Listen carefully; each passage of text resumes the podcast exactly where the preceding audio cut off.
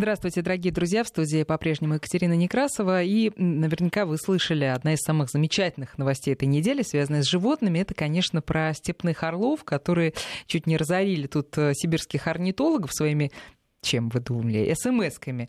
А, ученые решили проследить за тем, куда эти птицы а, мигрируют а, на зиму, и установили на них датчики. И стали ждать, собственно, сообщения о геолокации. Но произошла заминка с тем, что а, в Казахстане, куда этот орел полетел, там не было сотовой связи, и а, сообщения стали приходить, когда птица уже перелетела в Иран там появилась сотовая связь, и пришло огромное количество сообщений уже по другим тарифам. В общем, на 300 тысяч птичка так на смсила, и даже пришлось орнитологам запускать краудфандинг под лозунгом «Закинь орлу на мобилу».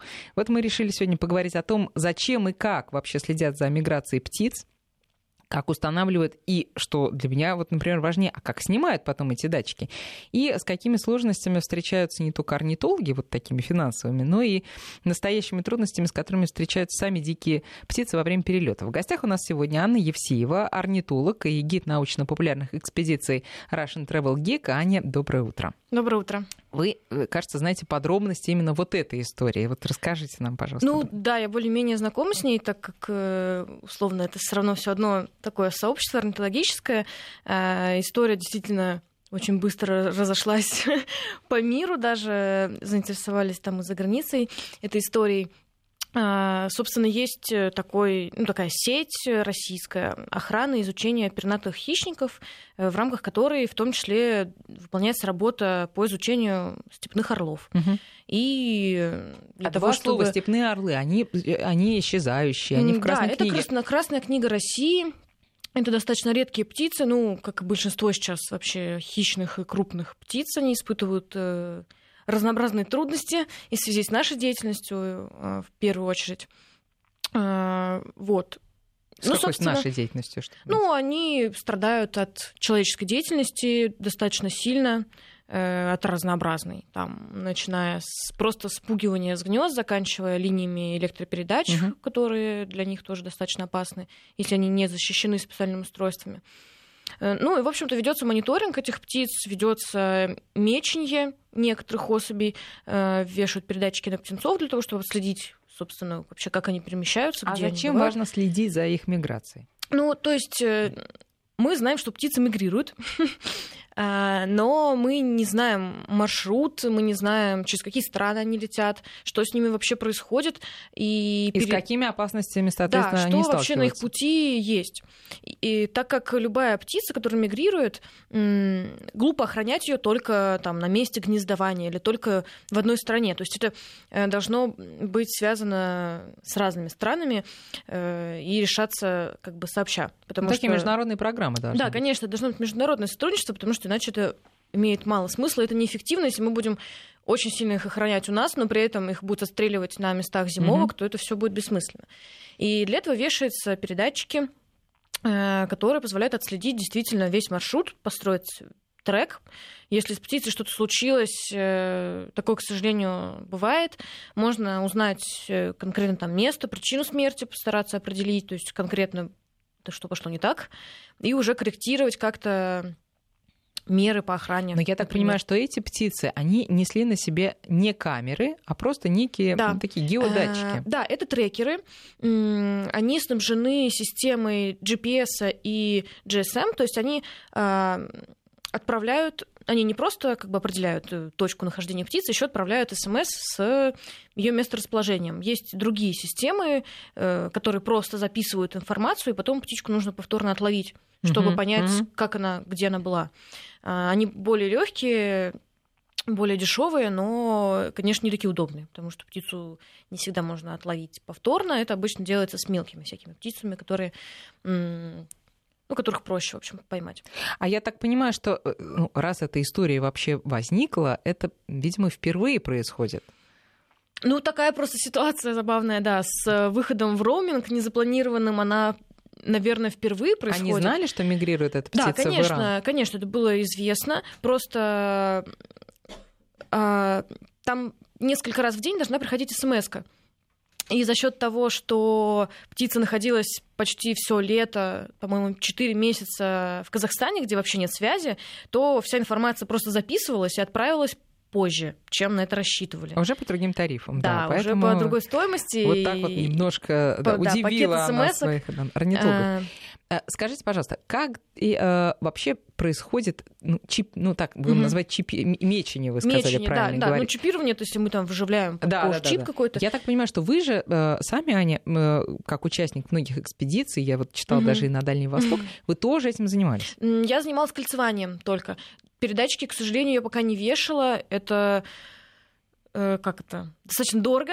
Мгм. Не у всех есть такая возможность, это очень здорово, но недоступно пока массово, скажем так, для работы. Но надеюсь, что когда-нибудь я этим А смогу к- как это происходит только с... Это, это с дикими птицами происходит, которых отлавливают? Ну, в основном э, то, что сейчас делается, если это какой-то передатчик, который нужно установить, это делается с птенцами, но это проще всего. Если вы нашли гнездо, то можно пометить птенца в определенном возрасте, когда это уже ему не помешает. А, Потому что взрослых все таки поймать там орлов тяжело. А как Э. относятся к этому, ну, сами, сами птицы, понятно, не в восторге, но это э, его сородичи, или, например, вот э, вы нашли гнездо, повесили датчик на птенца, мама разве не увидит, сынок, что это на тебе? Ну, на самом деле, они, конечно, замечают, но в целом они привыкают, и ну, нет таких каких-то историй, что Сбросили, да, склюнули. для них это как-то там, плохо да. действует, еще что-то. Ведь задача как раз мечения в том, чтобы как можно дольше потом за птицей следить. Э, Если бы это ей вредило, и были бы данные, которые показывают, что это как-то негативно на них влияет, и они там хуже охотятся, им тяжело летать, или с ними что-то случается, конечно, этого не делали. Да. И сколько э, этот прибор может находиться на птице? Ну, он может находиться несколько лет. Тут э, вопрос в том, что они работают от солнечных батарей. Э, Именно поэтому вот я, например, занимаюсь совами, и с совами есть некоторая проблема э, с тем, чтобы установить на них Да, такая передатчики. маленькая проблемка, да. Да, Ну, просто они В основном Просто активны да. ночью, и заряжаться это будет достаточно плохо. Вот. Ну, то есть это может несколько лет работать. Вот как раз э, тот степной орел, это, кстати, самец. Все почему-то везде написали, что это самка мин. Да, кто-то, да, да, да, Э, говорят, и что всё это разошлось. орлица, да. Э, Это Что самец. вот там, да, женщина транжира. На самом деле это самец. э, Назван он в честь места, где он был окольцован. Это Минусийская котловина, Красноярский край. Мгм. Вот, ну, имя дано по месту, чтобы было удобно ориентироваться, что за птица. А, Ну и что необычного э, рассказал Мин э, миру орнитологическому, помимо того, что вот э, набедокурил с этими смс-ками? Что-то новое узнали про Ну, места его миграции? Он не единственный помеченный. Сейчас уже там больше десяти, по-моему, степных орлов а, помечено. А, и он помечен в 2018 году, то есть э, уже второй год он летает с этим передатчиком. И удалось посмотреть вообще, куда они летают. То есть э, получается, что есть несколько мест зимовок. Какие-то летят в Пакистан, в Индию. И Мин как раз-таки зимовал э, примерно в этом регионе. А есть группировки, которые летают в Африку на зимовке. Э, И таким образом мы видим, что есть разные направления, куда могут птицы летать. Мгм. А, Ну, это будет интересно, конечно, застать потом птицу, например, на размножении. То есть уже, если ты пометил ее птенцом, а потом еще и нашел А как, как она как- насколько пару. легко потом найти эту птицу? Э, Ну, я понимаю, что она несет как раз для Мгм. этого вот этот датчик, но, э, знаете, как э, GPS-навигаторы, там, ошейники для собак, это все равно Ну да, для кошек. не- Это, есть погрешность. Да, это такое плюс-минус километр Да, получается. ну, во-первых, птица достаточно крупная, во-вторых, они живут в открытых местообитаниях, они живут в степях, там достаточно хорошо просматривается все. Плюс, ну, специалисты, которые работают э, в этом регионе там много-много лет, они практически все эти места э, уже знают, где теоретически может быть гнездо. Плюс при помощи ГИС-систем, когда мы смотрим на съемку местности, если человек понимает, как должно примерно выглядеть место, которое орел выбирает для гнезда, он может это сделать э, просто по карте, предположить, что вот это нужно проверить, вот это нужно проверить. Поделитесь с нами этими секретами. Ну, вы, как орнитолог, наверняка пр- представляете, где именно э, вот такой орел степной себе вьет гнезда. Где это бывает? м, ну, как я понимаю, э, степные орлы они вообще достаточно пластичны в выборе места для гнезда. Они могут гнездиться как прямо на земле. Э, ну, стараясь выбрать какую-нибудь там кочку, какую-нибудь курганник, что-то, да, да какой-то элемент такой э, найти себе. Они могут гнездиться на опорах лэп, они могут э, гнездиться на каких-нибудь деревьях, на кустах. Э, вот. Ну, строят такую крупную гнездовую постройку, туда натаскивают выстилку очень часто из какого-нибудь мусора, сушеного навоза, еще какой-то ерунды. Э, вот. Угу. Ну и, собственно, выбирают какие-то такие вот места открытые. Ну, в основном они у нас даже живут в степях. Угу. Ну и э, если есть цель все-таки снять этот датчик обратно, потому что э, ну, датчик, еще ладно, я так понимаю, это не очень так, небольшое да, приспособление. там рассчитывается, конечно, ну, принципиально возможный Но вес. когда ставят камеру, угу. она больше про вообще эти чудеса с э, съемками с орлиной спины, например, мы сейчас поговорим, угу. но потом все-таки эту камеру надо снять. Каким образом это происходит? То, что с камерами, это запускают птиц ручных.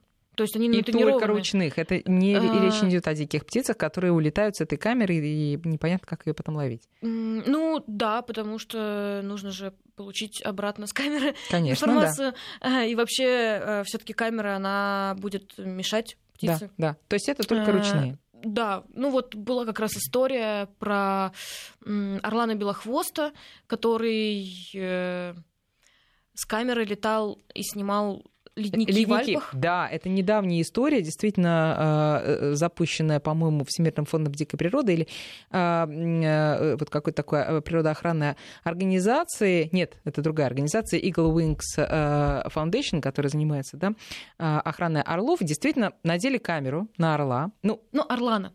Орлана. Да, Орлан да, Белохвост. Это разные вещи. И э, он действительно полетал над э, Альпами и принес неутешительные кадры о том, что ледники тают. Угу. И, конечно, с э, ну, хороший ход и полезный, кроме всего да. прочего. Да, но э, скажите, пожалуйста, вот э, когда это не единственный случай, много роликов достаточно, когда на спине могучей птицы устанавливается камера, и ты как будто сидишь у нее на спине, как в сказке. Ну да, видишь. И смотришь, это потрясающе. Но а, я подумала, что э, такой хороший такой пиар э, ход или название это ты вот как будто ты сам орел и смотришь. Но понятно, что птица ты видит совершенно по-другому. То, что под ними. Вот в чем отличие э, их обзора да, того, что они видят под собой, и нашего, когда мы видим через камеру, установленную у них на спине? Ну, у них намного четче все. Да. Зрение. Да. да, они действительно замечают там и добычу с очень большого расстояния. А, они вообще видят птицы. Ну, не, не для всех это пока показано, но многие видят в ультрафиолетовом спектре, то есть у них вообще немножко по-другому устроено зрение. Они могут видеть, естественно, не такие же ну, цвета за счет этого, как мы. Картинка у них отличается от нашей, несомненно. А, но, в принципе, это действительно такой красивый аналоговый проект. Вот. А, понятно, что это все можно было бы снять те же ледники, например, с дрона. Конечно, да. А, и это делается, но здесь именно такая очень красивая история, что эту птицу, которую запускают, и она вот показывает все, летая ну, и такой э, э, э, идеологический, конечно, момент, угу. что вот я тут летал многие века, и тут все было совершенно по-другому, а теперь, смотрите, я вынужден, да, а, видеть, как моя там, мать природа исчезает. А что с... Вот вы, вы рассказали, что степные орлы, да, у нас герои нашей истории первые, они на грани исчезновения. Какие еще птицы, вот те, э, которыми вы занимались, которых вы кольцевали, например, у нас сейчас э, под угрозой?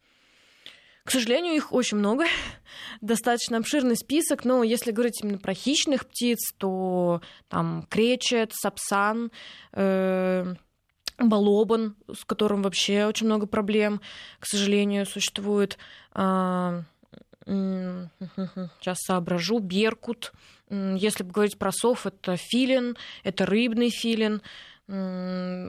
Вот, есть огромное количество всяких э, маленьких птичек, которые э, не так людям э, понятны и известны, но они тоже находятся в красных книгах, как в России, так, ну, как в России, так и региональных красных но книгах. Но причины тут разные у больших и маленьких. Причины разные, у всех свои. В основном какие-то есть частные истории, но Зачастую, конечно, это связано там, с изменением места обитания, с тем, что вырубаются или что-то еще происходит под действием человека с теми местами, где птицы раньше жили. Но раз мы начали с а, вот, таяния ледников, а, есть ли среди причин как раз там, глобальное потепление, изменение климата? Одна из новостей тоже вот этой недели в Свердловской области стали находить полярных сов. Я как раз хотела спросить у вас, как специалиста по совам, это связано с тем, что меняется климат и меняется меняется, соответственно, и кормовая база, и они вынуждены мигрировать, в том числе и южнее, сильно южнее, да, чтобы искать пропитание?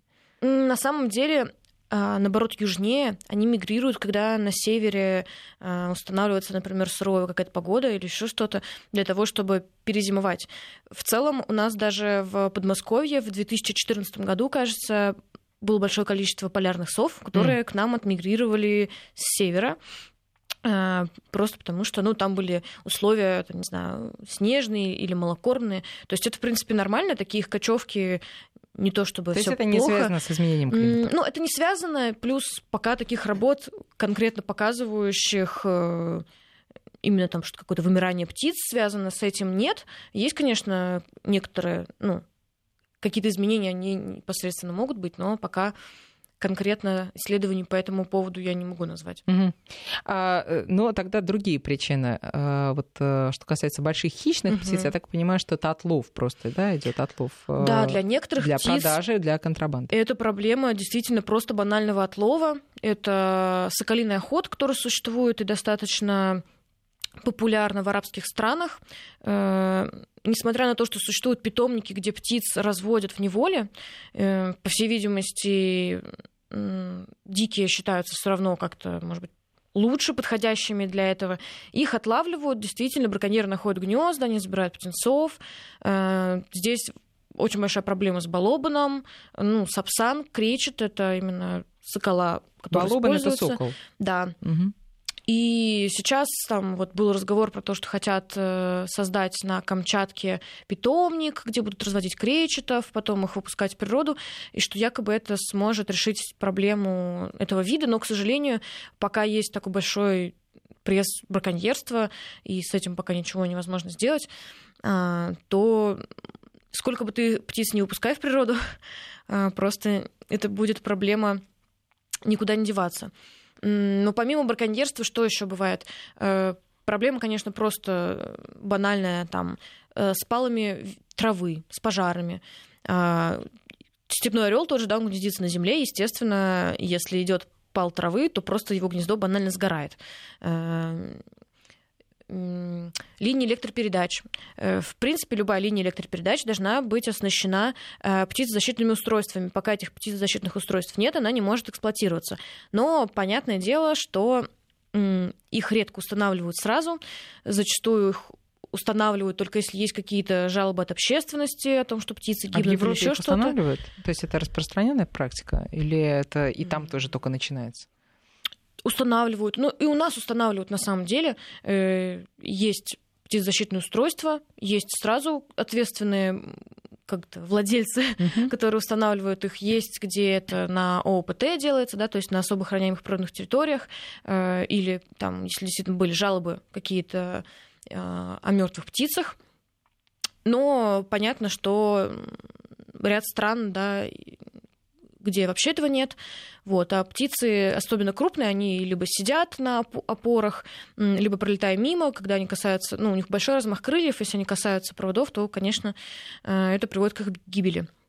Вы знаете, э, я пока готовилась к передаче, нашла совершенно неожиданно, оказывается, недавно вышел а, ролик а, певца Ивана Дорна, может быть, вы слышали уже да. под названием «Дичь». А, мы сейчас э, послушаем небольшой кусочек. Ну, э, может быть, те, кто не знает творчество Ивана Дорна, я сразу предупрежу, что это такой рэп-исполнитель своеобразный, так что будьте готовы. Но э, ролик и сама песня, во-первых, там собраны реальные птичьи голоса. Во-вторых, это смысл в том, что это природоохранная Э, такой манифест да, о том, что птицы действительно находятся, многие птицы под угрозой. Вот давайте немножко послушаем, там они даже перечисляются. красной книге черные кляксы начертили. Что ж, спасибо, наш спаситель, вы же нас и сократили. Даже в самых крепких сетях мы останемся на воле. Наше имя в красной книге, красной кровью, будь спокоен. Вот, э, такой, э, и, и мы слышим тут, может быть, вы даже можете различить, что это за птичьи голоса тут используются. Я Нет? не слышу. Нет, Ну, ну, та- там, да. там, там есть... э, Да, я знаю, там, ну, я как предысторию. Несколько их, да. А, но а, действительно э, уже, э, видите, даже уже рэп-исполнители привлекают внимание к этой проблеме. Э, что обсуждается вот в вашем сообществе? Какие, ну, например, те же там а, а, соколы, кречеты, э, браконьерство, связанное с ними, с тем, что это э, птицы для охоты, и они охотно же и покупаются в э, странах арабского мира. Я слышала такое мнение, что даже если будут устроены специальные а, питомники, это просто даст возможность э, использовать этот механизм для легализации того же Ну да. самого дикого отлова. Да, то есть будут ставить просто э, Ну, бумажку, что да, вы, да, в- да. это там выращено, а вывозить за границу. Да, но получается, тогда это вообще тупик какой-то. Нету никакого выхода. Ну, выход он есть. Должен быть очень жесткий контроль, действительно, который должен осуществляться. Там те территории, где эти птицы гнездятся, должны быть действительно под охраной, то есть это должны быть э, ну, не просто как это, мы Ну, то есть это охраняем должны быть патрули, постоянная да, работа с этим. Да, действительно, должно быть так. М, Плюс, э, ну да, ох- охранять территории, чтобы как-то минимизировать это. Должны быть очень жесткие законы. Конечно, они, в принципе, существуют, но они должны исполняться, э, чтобы предотвращать ну, такие вывозы У меня даже есть глобальные. э, несколько, э, э, просто небольшая статистика. Вот эта вот э, птица балобан, да, Мгм, правильно э, ударение, Ну, блоба. а, или балабан, она вот э, просто проверяли, сколько же задержано людей с этими соколами. Так вот, за 10 лет э, только изъяли у браконьеров 284 этих э, а, балобана. Ну, а, как говорят эксперты, ну, задерживают примерно 10% от а, того, что реально вывозится. То есть можно себе представить, сколько теряется птиц ежегодно. А, Напоминаю, что в гостях у нас сегодня орнитолог Анна Евсеева. Мы продолжим разговор сразу после новостей. Часов и 34 минуты. В гостях у нас сегодня орнитолог Анна Евсеева. Мы говорим про больших диких птиц, ну и про маленьких тоже, собственно говоря. И вот э, Аня же сама ездит в дальние очень экспедиции. Вам удавалось э, увидеть именно вот таких редких птиц в живой природе? Да, конечно. Ну, так как я часто езжу именно и по профессиональным каким-то задачам, непосредственно для изучения птиц, а, ну, больше всего, если говорить именно о хищных птицах, я видела в Дагестанском заповеднике. Это вообще одно из моих, наверное, э, самых любимых и топовых мест для наблюдения за ними. Там их действительно много. И степных орлов в том числе. Они все еще там есть. А, Ну, каких еще птиц, не знаю, даже А на Камчатке вот вы были? на Камчатке я ездила как э, гид с научно-популярными экспедициями, с группой, то есть я не занималась там как бы прицельной орнитологией, но, конечно, смотрела по сторонам. А, Ну вот кречета я видела на Камчатке, это было очень здорово. Он очень неожиданно появился. Также у нас был э, с Беркутом, была достаточно интересная история. Мы с группой шли вдоль озера. а, Ну и как это обычно бывает на Камчатке, на противоположной стороне озера была медведь с медвежатами. А, то есть это а, в порядке вещей, да? Да, это типичная ситуация. Э, Там как-то уже учишься принимать это и расслабляться. Главное соблюдать технику безопасности. Какую, расскажите? Обозначать себя, во-первых. То есть самое страшное, это если медведь не знает просто, что ты есть, он где-нибудь там в кустах шарится, и ваша встреча будет внезапной. Это нехорошо ни для кого из участников такой встречи.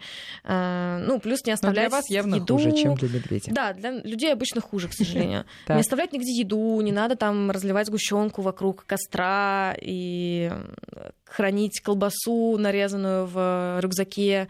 Вот это. Нет, ну а и вот если вы... Сейчас мы немножко с птиц на млекопитающих. Э, Если вы идете по берегу реки, а может быть и достаточно узенькой речки, и видите, что вон медведица, да еще и с медвежонком, Мгм. где гарантия, что эта речка не будет переплыта Ну, за считанные Как раз, секунды? скорее всего, с медвежонком, если ну, люди идут не тихо, например, надо что-нибудь кричать, какие-то звуки издавать, если это место действительно типа Камчатки, где а, много медведей. Обычно они реагируют на шум, и медведица с медвежонком, она все-таки соображает, и она пытается его увести от опасности. Она будет, ну, если она адекватная, и все хорошо с ней, то она не будет там пытаться сама нарваться на какие-то истории. Э, вот. А если она одна и голодная? Ну, если это прям медведь-шатун, который поставил себе задачу вас съесть, тут э, сложно давать советы, но обычно... Медведю. А, да, обычно, если с ним все хорошо, то он уйдет. Вот, то есть нужно просто обозначить себя, там, казаться больше, не убегать ни в коем случае, потому что это сразу провоцирует э, ну, на сразу... погоню.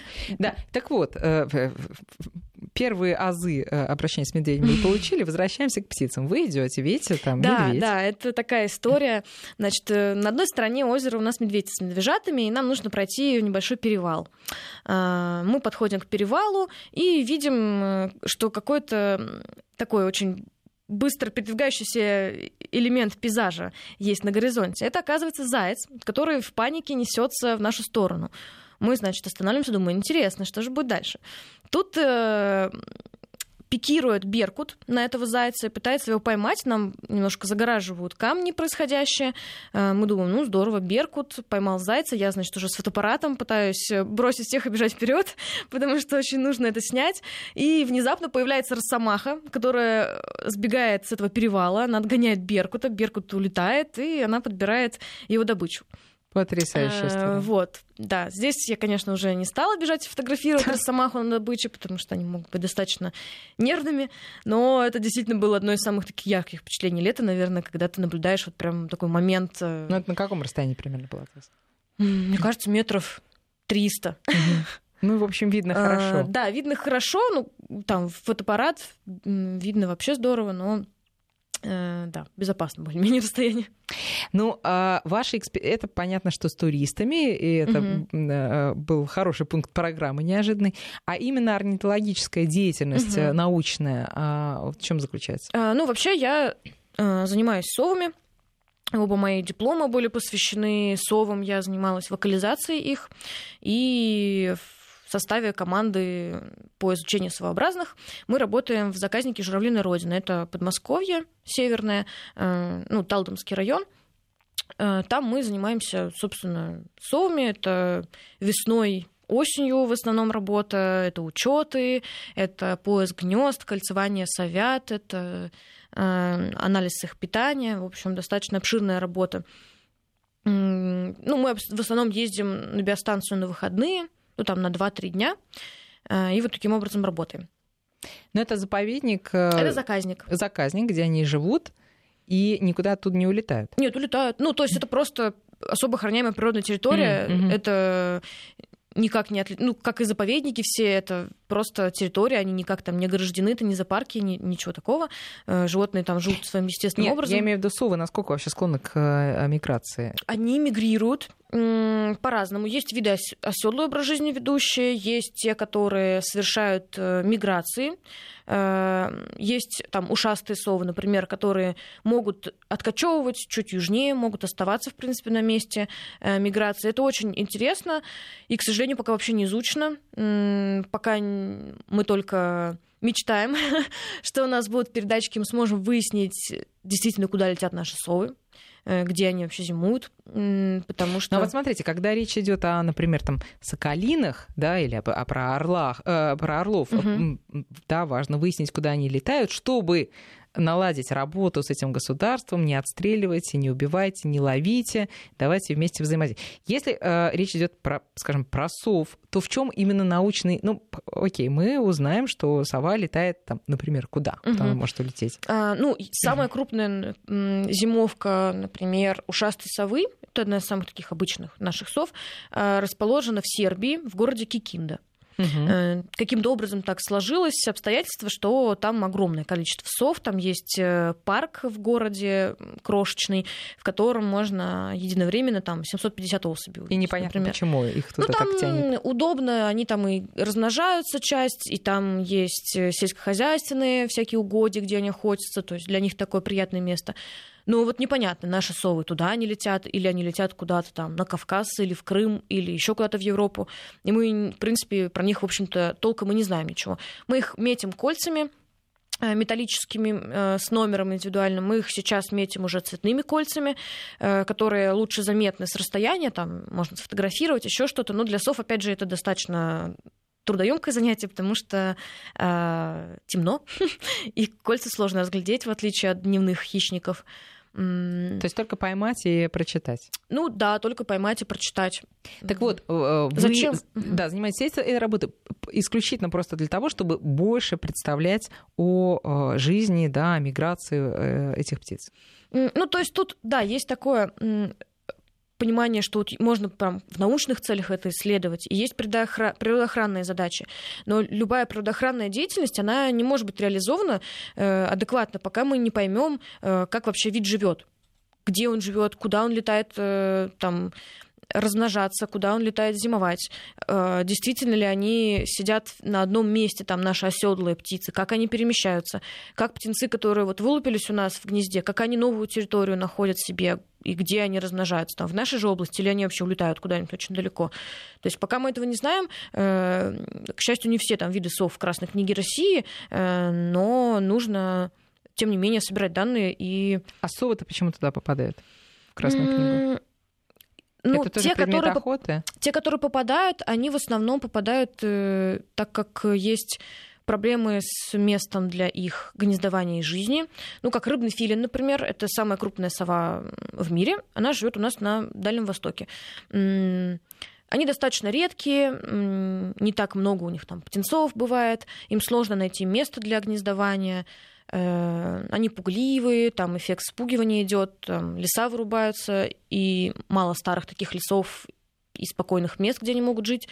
Если говорить про обыкновенного филина, то в европейской части России он вообще очень редок, более-менее он еще там на Алтае есть. Э, у нас он... Тоже по тем же причинам, просто сужается пространство для его спокойной жизни? Да, сужается пространство для спокойной жизни. Они, плюс они, их гнезда разоряются, разоряются э, там кабанами, они разоряются людьми зачастую. Э, вот, они тоже гнездятся на земле. Это ну, достаточно сложно для филинов. Там, где есть люди, конечно, люди там могут как-то их спугнуть с гнезда или там забрать птенцов, если найдут. Даже из лучших побуждений может показаться, что там как же птенец лежит на земле, какая-то беда с ним. А что надо делать, если встретишь? Ничего в основном. То есть... Отойти подальше. Есть, ну да, отойти. Ну, если действительно найден птенец с какой-то травмой там или еще что-то, можно его э, забрать. Обязательно нужно постараться его передать в центр реабилитации, где люди специалисты и знают, что делать дальше с ним, чтобы его можно было выпустить потом и вылечить нормально. А так, э, в основном, если все хорошо, это просто вылетевший из гнезда птенец, который еще просто не вырос до нужных размеров, но еще как бы находится под защитой своих родителей то лучше, конечно, не трогать, не подбирать. Совы от этого вот очень сильно страдают э, у нас, потому что люди считают, что это совенок, который выпал из гнезда, нужно его спасти, забрать домой. А это зачастую не так, они просто выбрались из гнезда, так как там не помещаются, уже им скучно, они сидят на соседних веточках, но родители их все еще кормят. Но все мы видели, как там, скажем, вороны защищают воронят, выпавших из гнезда, а э, совы также активно, ну, все-таки вороны ко всему привычны, это такие социальные птицы. А совы также будут защищать своего ребенка? Нет, не все виды, а, по-разному. То есть вот ушастая сова, с которой там я в основном работала, они занимают еще гнезда врановых птиц. Вот ты залазишь в гнездо сороки, сова обычно вылетает, ну, она может где-то рядом находиться и беспокойные крики издавать, но она никак не будет пытаться препятствовать там или защищать птенцов, но она и небольшая, в общем-то, это не очень эффективно было бы. А есть э, чудесная птица длиннохвостая неясыть, а, которая максимально дает понять, что ей не нравится то, что ты что-то пытаешься делать с ее гнездом или птенцами. Она пикирует, она когтями пытается доставить тебе максимально много увечий. Вот, поэтому нужно очень осторожно работать с такими птицами, защищать там лицо, потому что действительно они еще бесшумно летают, и она может э, сильно достаточно царапать.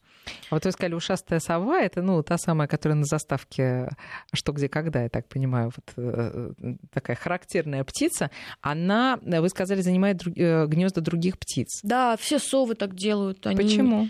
Все совы не строят гнезд сами. Подождите, э... во-первых, по сказкам мы знаем, что совы живут в дуплах. Да. Это ну, так? Да, в целом это так, они связаны с дуплами, э, но не только в дуплах, угу. потому что не все могут по размеру вида найти себе подходящее дупло. Э, они могут занимать там сломленные деревья, выволы какие-то, э, пни, есть те, кто на земле гнездится, ну какая-нибудь полярная сова, она не найдет себе дупло просто потому, что в тундре нет деревьев, как минимум. Mm. Э, они занимают гнезда хищных птиц, они занимают гнезда врановых птиц. А конфликты возникают же, наверное, из-за этого? Обычно они занимают уже оставленные. прошлогодние, угу. оставленные. Да, то есть, э, конечно, я думаю, есть случаи, когда там они выгоняют сорок, например, из гнезда или еще каких-то птиц. Но в основном эти гнезда, они много лет могут использоваться, они не разрушаются там за сезон, поэтому можно просто найти пустое и ни в какие конфликты не встревать. А как так получилось, что вы именно сов выбрали? Ну, это получилось, э, наверное, из-за человеческого фактора, просто потому что я скорее выбрала научного руководителя. Угу. Он занимался совами. Мне были интересны птицы, и, в принципе, какого-то конкретного понимания, какой группой я хочу сейчас заниматься и что хочу делать, не было, но был хороший научный руководитель, а, и просто... Он определил, э, да, определил вашу судьбу и судьбу некоторых да. сов, с которыми вы имели дело. Скажите, пожалуйста, а совы, а, они же, я все вот к сказкам, но они же действительно символ а, ну, символ ночи и подчас символ таких ну, темных сил. Вообще они по характеру какие птицы? У них есть какой-то свой отдельный характер? Ну, на самом деле, характер птиц тут сложно не, не, как это, не вдаться в такие антропоморфизмы и не проводить аналогию с нами. Ну, конечно, у них есть какие-то специфические повадки, специфическое поведение, которое связано и с тем, что они ведут ночной образ жизни, и они отличаются от других птиц. А, и у каждой может быть какие-то свои особенности поведения, но так как вот вы спрашивали про защиту гнезд, то есть есть там неясности самки, очень агрессивные, которые максимально защищают свое потомство, и ты прям не знаешь уже, как этих птенцов поскорее кольцевать и убежать.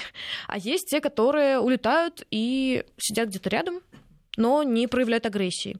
То есть тоже это зависит, э, вероятно, там, от возраста, и от конкретной самки. А сколько они, кстати, могут жить?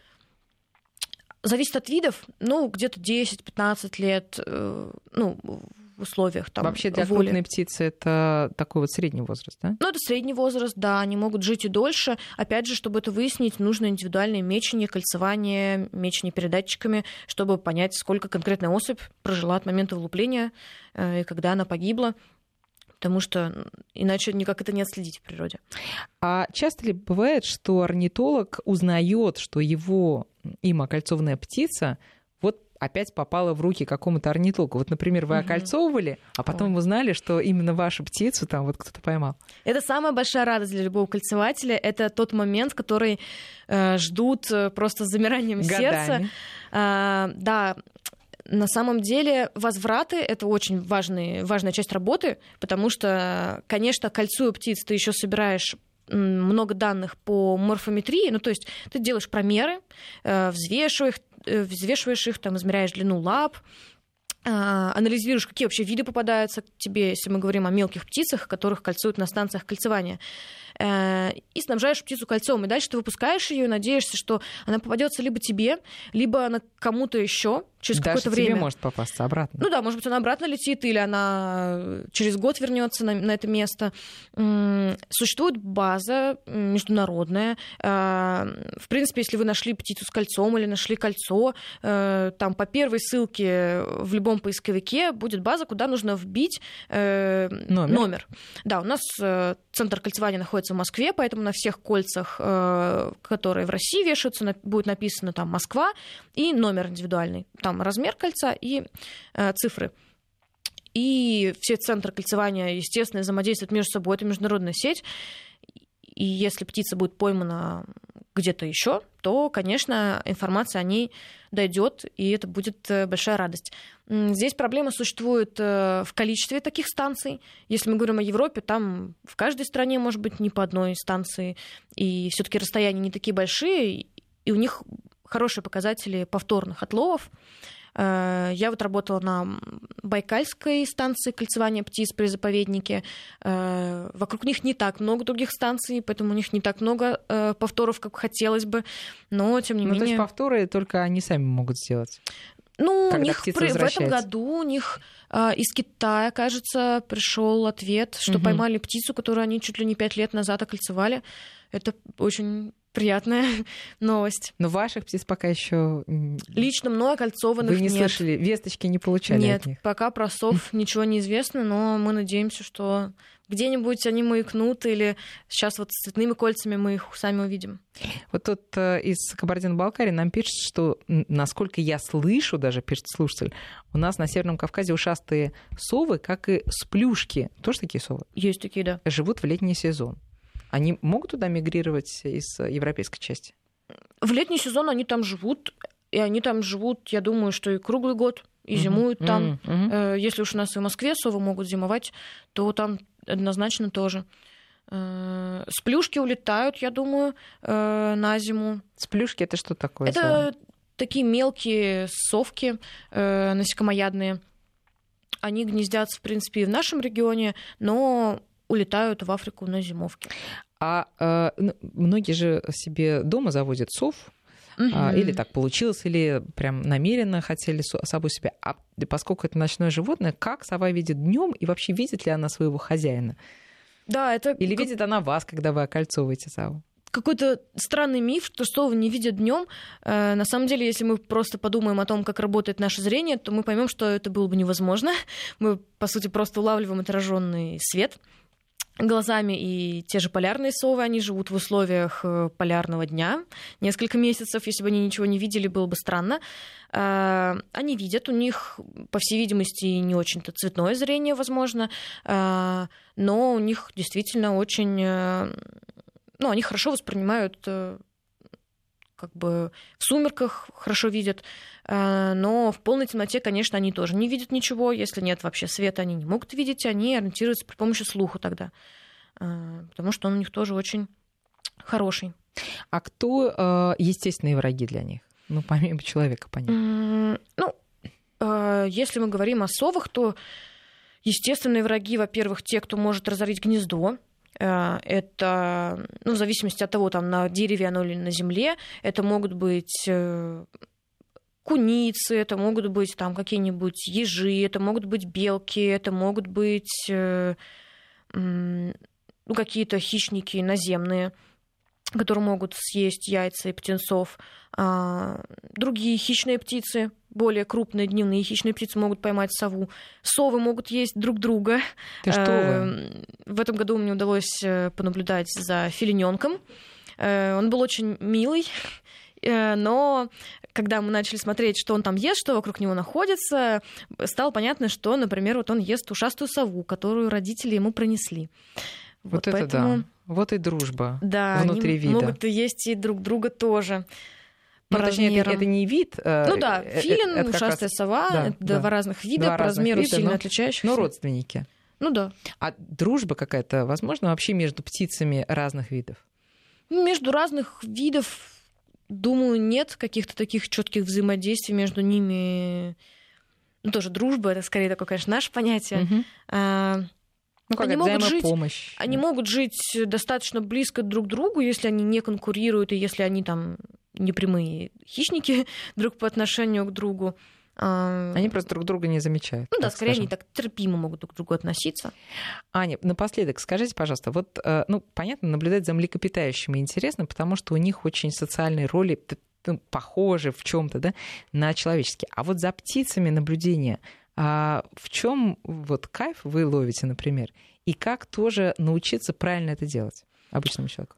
А, ну, я бы сказала, что у птиц тоже можно наблюдать очень много социальных э, каких-то контактов, интересных поведенческих моментов. Они красиво окрашены, они красиво поют, они достаточно подвижные, и их намного легче увидеть, чем млекопитающих, потому что все таки птиц можно увидеть в любом московском парке, особенно придя там зимой на какую-нибудь кормушку, а, а млекопитающих увидеть достаточно сложно. Их в основном вообще исследуют только по каким-то следам жизнедеятельности, по фотоловушкам, еще как-то, а непосредственно понаблюдать там за поведением их в природе, это большая редкость. Ну, в общем, устраиваем кормушки, особенно у себя да. на даче, да? Устраиваем кормушки, правильно кормим и птиц и наблюдаем какие они. Аня, спасибо большое. У нас в гостях сегодня была орнитолог Анна Евсеева. Я вам желаю новых интересных наблюдений и желаю вам самой поймать э, свою же окольцованную птицу, Ой, да. да, чтобы это произошло. Спасибо вам большое. Спасибо. До свидания.